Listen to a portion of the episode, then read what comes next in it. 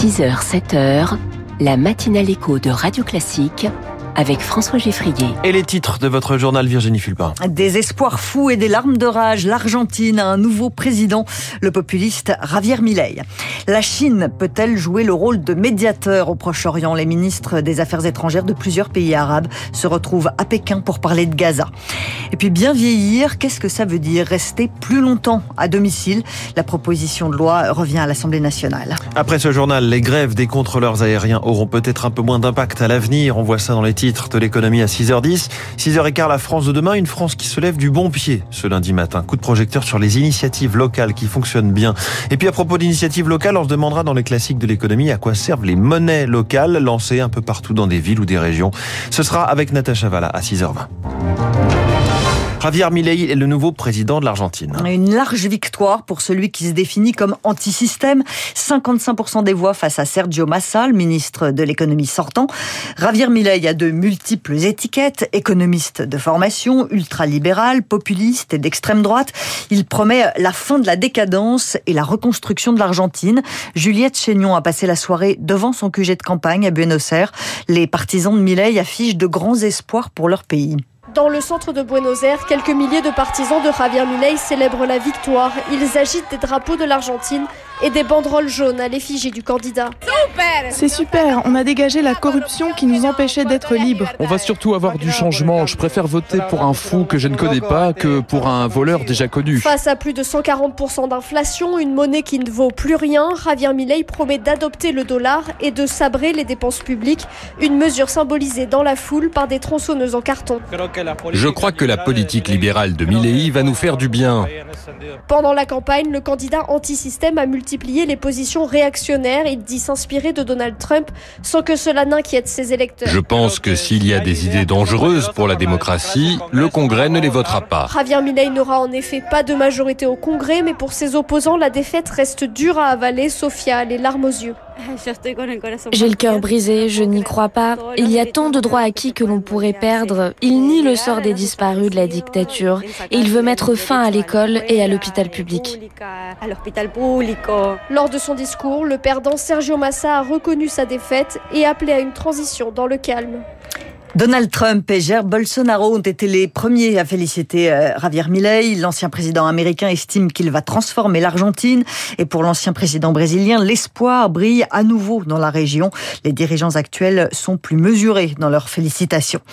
La bataille de l'image au cœur de la guerre au Proche-Orient. Israël a diffusé hier soir des vidéos provenant des caméras de surveillance de l'hôpital Al-Shifa.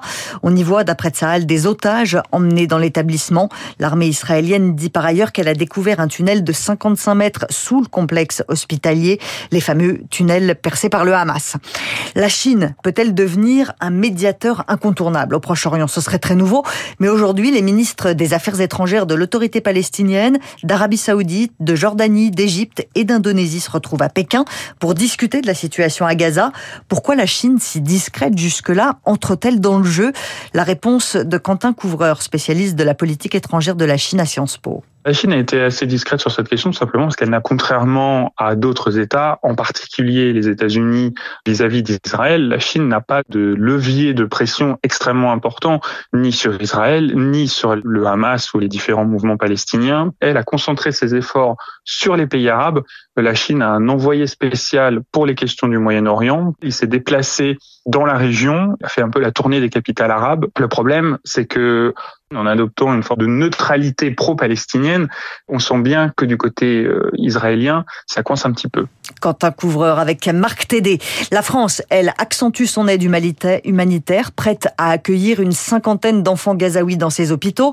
Dix tonnes de fret médical vont également arriver ces prochains jours. Et le porte-hélicoptère, le Dixmude, arrive en Égypte avec ses 40 lits hospitaliers pour venir en aide à Gaza. Emmanuel Macron a par ailleurs interpellé le Premier ministre israélien Benjamin Netanyahou sur les morts trop nombreuses de civils à Gaza. Pas de slogan, mais une banderole blanche en tête de cortège cortège. Plusieurs milliers de personnes se sont réunies hier à Paris à l'appel du monde de la culture pour une marche silencieuse et apolitique pour la paix au Proche-Orient. Une proposition de loi pour le bien vieillir est de retour aujourd'hui à l'Assemblée nationale. Et cette fois-ci, c'est la bonne. Les députés avaient commencé à examiner le texte au printemps, mais le bien vieillir au milieu des débats sur la réforme des retraites, c'était compliqué. L'examen avait donc été interrompu. L'Assemblée nationale s'y remet pour répondre au défi du vieillissement de la population. Les principaux objectifs, c'est de renforcer le maintien à domicile et de mieux valoriser le statut des aidants, Anna Huot. Le but, c'est de faciliter le travail des intervenants à domicile en créant notamment une carte professionnelle, explique la députée Renaissance Annie Vidal, rapporteur du texte. C'est une reconnaissance des aides à domicile. Ça apporte des réponses euh, pratiques, par exemple la possibilité d'avoir un coup de fil dans les magasins. Une mesure saluée par les professionnels du secteur, mais reste l'épineuse question du salaire. En moyenne, une aide à domicile touche 1080 euros net par mois, c'est donc moins que le SMIC. En cause, le manque de moyens, explique Vincent Vincentelli, directeur du pôle politique publique de l'Union nationale de l'aide, des soins et des services à la personne. On se rend compte effectivement qu'il y a des contextes budgétaires contraints, soit national, soit des départements, qui font que les mesures nécessaires pour euh, améliorer les rémunérations ne sont pas au rendez-vous. Et l'alternative pour les services, ça serait de faire payer les personnes, alors en charge de sécurité sociale. Si les personnes payent en plus pour avoir accès à ces droits, en fait, on a des gens qui renoncent à leurs droits. Et là-dessus, la proposition de loi ne peut rien faire. Il faudrait en fait augmenter les financements dans le projet de loi de financement de la sécurité sociale, une limite dont est consciente la députée Annie Vidal. On ne va pas mettre dans un projet de loi de financement de la sécurité sociale des financements pour quelque chose qui n'est pas encore voté. Cet élu de la majorité espère donc l'inscription de la hausse des moyens dans le prochain budget de la sécurité sociale, celui de 2025. Et il y a le bien vieillir, mais avant, il y a les seniors qui aimeraient bien travailler. Comment lutter contre le chômage des plus de 55 ans? Bruno Le Maire a une idée. Le ministre de l'économie appelle les syndicats et le patronat à s'entendre pour mettre fin à des dispositifs d'indemnisation du chômage qui nourrissent les départs anticipés des salariés les plus âgés. Bernard Vivier est directeur général de l'Institut supérieur du travail, pas vraiment convaincu diminuer la durée d'indemnisation des seniors, les aligner sur les autres actifs, ce n'est pas automatiquement augmenter le taux d'emploi des seniors. On a dans cette déclaration du ministre de l'économie et des finances un relan de réflexes étatiques. Les organisations syndicales et patronales ne sont toujours pas considérées par le ministre de l'économie et des finances comme ayant une capacité autonome d'action mais comme devant être des relais des directives gouvernementales, ce qui est contraire à l'efficacité du marché du travail. Un marché du travail, il est d'abord organisé par les acteurs, c'est-à-dire patronat et syndicats. Bernard Vivier avec Eric Maubon. C'est la semaine européenne pour l'emploi des personnes handicapées. Et à cette occasion, Radio Classique s'est rendu dans un ESAT, un établissement et service d'aide par le travail. 170 000 personnes y ont un emploi. Les tâches sont adaptées à leur handicap. Mais jusque-là, ces travailleurs n'avaient pas le droit de grève, pas le droit de cotiser à une mutuelle et ils ne pouvaient même pas élire un représentant du personnel. La loi plein emploi adoptée la semaine dernière va leur ouvrir ces nouveaux droits.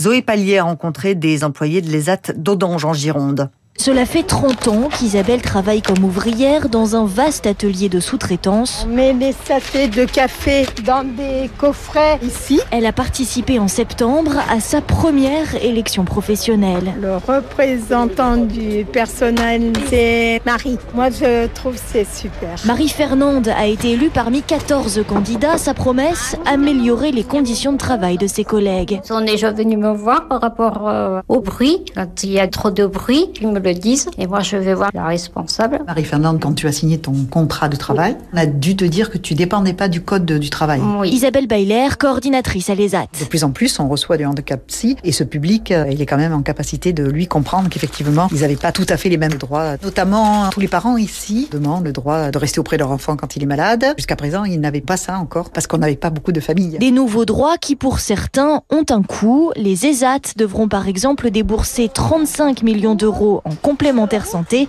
Anouk Gréchez, directrice de l'établissement. Il n'y avait pas de mutuelle obligatoire, ce qui fait qu'il n'y avait pas de participation de l'employeur. Là, ils vont avoir accès à une mutuelle. C'est juste de quelle manière on va le financer. C'est pas encore euh, tranché. Pour les associations, il faut aller plus loin et accorder à ces travailleurs le statut de salarié et donc une rémunération réglementaire sur le modèle du SMIC. Le reportage de Zoé Pallier pour Radio Classique. Merci beaucoup Virginie Fulpin, c'était votre journal de 6 heures. Une grève aujourd'hui pour défendre le droit de grève de demain. C'est chez les contrôleurs aériens que ça se passe, dans les titres de l'économie dans un instant. Puis nous serons avec le porte-parole de la Fédération française des trucs qui marchent. Ça existe, il est dans la France de demain avec nous.